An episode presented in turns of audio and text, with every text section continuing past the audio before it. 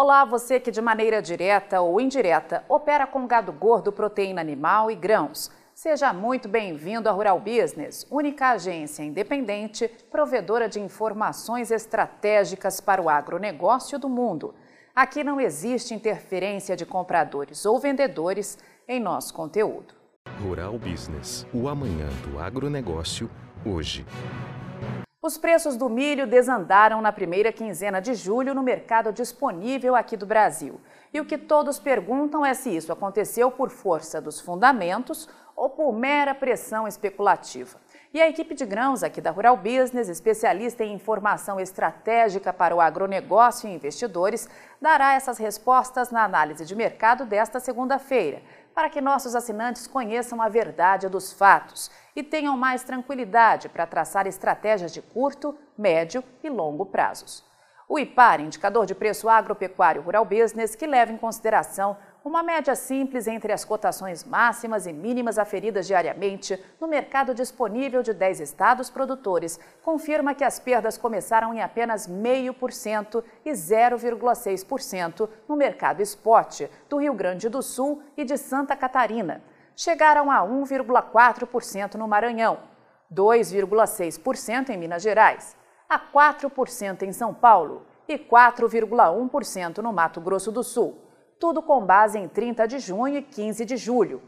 Paraná e Goiás perderam ainda mais, vendo os preços médios do milho caírem em 5,1% e 5,3%, respectivamente. Queda que para o Mato Grosso chegou a expressivos 7,4%, tirando muitos reais do valor da saca.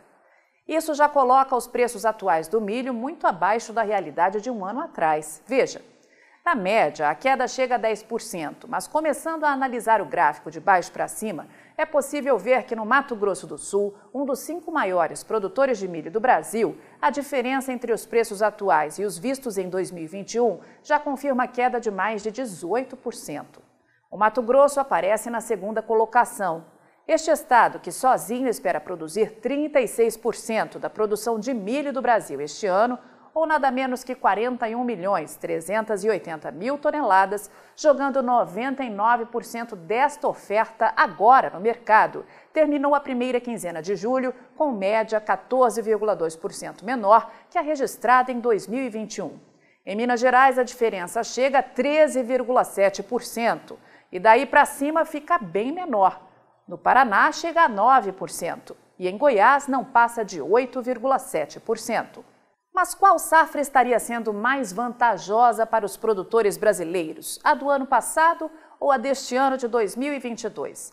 E qual a tendência para este segundo semestre? Os preços do milho tendem a continuar em queda ou há chances de reação?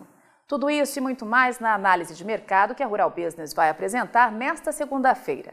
Tenha garantido um pacote de assinatura mensal para antecipar todos os dias o amanhã do agronegócio hoje e reduzir riscos e as chances de perder dinheiro.